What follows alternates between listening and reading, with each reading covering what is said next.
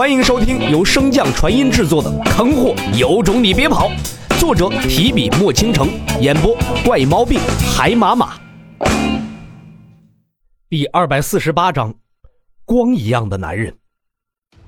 一只凌厉的蛊虫在那位巫族长老的控制下，迅速的向着南离心的丹田处钻去。南离心则是不屑道：“你不会以为用这种手段就能控制我吧？纵然我现在没有灵力释放烈焰，但你的蛊虫进入我体内，也是只有死路一条。”巫族长老邪魅一笑：“本长老会傻到用普通的蛊虫控制你？这些蛊虫可是拿你弟弟的血祭炼过的。”听到这句话，南离心脸上第一时间浮现出的并不是害怕和怒意。那双好看的眼眸如今遍布着杀意，死死盯着眼前之人，恨不得将他千刀万剐。可经历了如此久的战斗，他体内的灵力早已经透支殆尽，甚至那与人同归于尽的招数都用过了两次。如今面对这些巫族的畜生，真的是有心无力。虽然他做不到，但是总归有人能做到。正在那巫族长老笑得猖狂、毫无戒备之时。一杆长枪瞬间从他背后出现，不等他有所反应，那带着无尽锐意的凌冽枪头没入了他的身体，瞬间便从他的身前捅出。整个过程结束，那巫族长老脸上的笑容都尚未彻底僵住。而看到那枚枪头的南离心，一时间脑子也是有些宕机，尚未等他反应过来，小腹处便被一双温暖的大手覆盖。还未等他欣喜，这才看清来人并不是他所认识的长辈。刚要怒斥，却被洛尘温声打断：“忍一下，会很疼。”话落，蕴含着毁灭之力的强大雷电迅速钻入南离心的身体，朝着那些蛊虫绞杀而去。南离心毫无防备之下挨上这么一击，顿时像是被人用一柄匕首缓慢地剖开小腹，而事实也是相差无几。那蓝紫色的电弧所过之处，那离心小腹处的血肉瞬间被撕裂，化作了焦炭，而先前进入的那些蛊虫也不例外。神识详细的探查了一番，确认没有蛊虫残留，洛尘这才把那雷电和依附在南离心血肉上的毁灭之力重新收回，右手上转而化作治愈之力，向其体内输送而去。刚经历过极大痛苦的南离心尚未来得及挣扎反抗。便感觉有一股暖流从身体中流过，不断的向着丹田处汇聚而去。那舒爽的感觉差一点让他呻吟出声，幸好及时察觉，这才避免了出糗。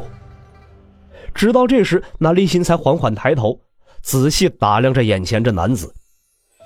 乍一眼看去，如同一个充满光亮的谪仙，不仅相貌之好，绝世罕见，关键是，他带光啊！没错，从火神山出来后，洛尘便带着镇荒王几人来到了这丛林之处。一路上的震撼颇多，且意外不断。洛尘一时间竟然忘记了恢复自己的毛发，如今依然还是一个光头的状态。而洛尘显然并未注意到这一点，将南离心丹田附近的伤势尽数的恢复之后，便转身向那正欲逃跑的巫族长老望去。那离心只见面前的男子右手轻轻挥动，那神将境界的巫族长老便瘫软在地，身体更是像遭受了极大痛苦一般不断的颤抖。彻底控制住了这巫族长老，洛尘正欲上前审问一番，袖口中忽然传来了一阵异动。不等他清楚状况，一青一白两只小蛇便从其袖口中迅速飞出，悬停在了巫族长老的上方。随后，两只小蛇猛地长大数倍，朝着那长老张开了血盆大口。洛尘见状，连忙阻止道：“不可，此人我还有用。”可两只小蛇如同未听到洛尘的旨意一般，继续对着那长老吞去。在其身前一尺处，两只小蛇猛地停住。接下来，洛尘便见到无数的蛊虫从那巫族的长老体内飞出。向着两只吞天蟒口中涌去。知道他们的目标并非是那长老，而仅仅是蛊虫，洛尘这才放下心，站在一旁观看。他倒也有些好奇白虎所说的这两条极为不凡的吞天蟒到底有什么能耐之处。两条吞天蟒吸食的动作并未持续多久，地面上的巫族长老便开始发出凄厉的惨叫。察觉到情况不对的洛尘连忙上前阻止，可刚有所行动，洛尘便见到一团刺眼的白光从那巫族长老体内被射出。定睛细看，洛尘才发现。那团白光中央是一条通体雪白的蛊虫。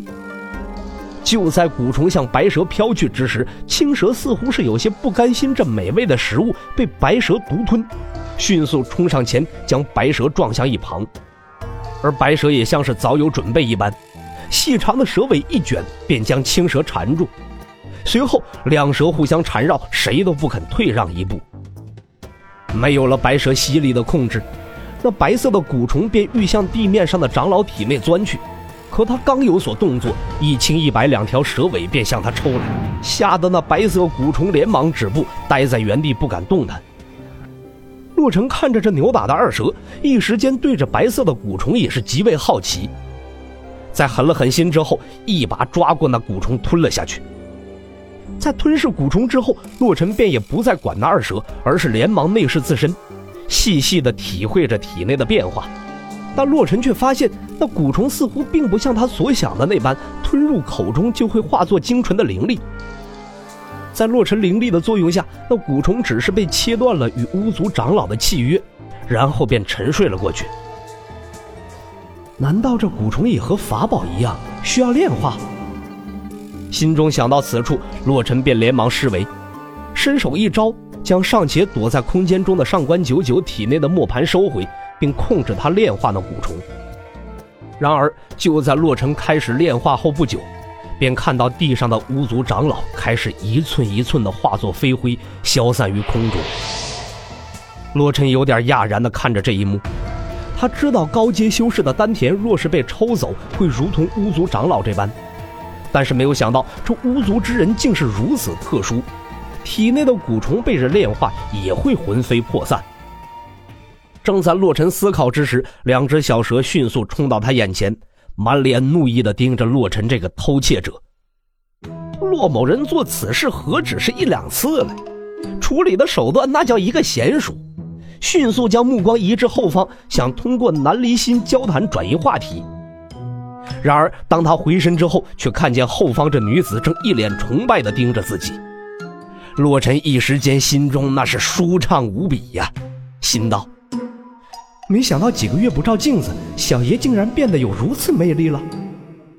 一边如此想着，洛尘一边伸手向自己飘逸的长发撩去，一下，两下，忽然间想到某事的洛尘瞬间石化当场了，脑中更是被一句话所填满：姓名一事，毁于今朝啊！本集播讲完毕，感谢您的收听。如果喜欢，可以点击订阅哦，关注本账号还有更多好听的内容。还不快动动你的手指头！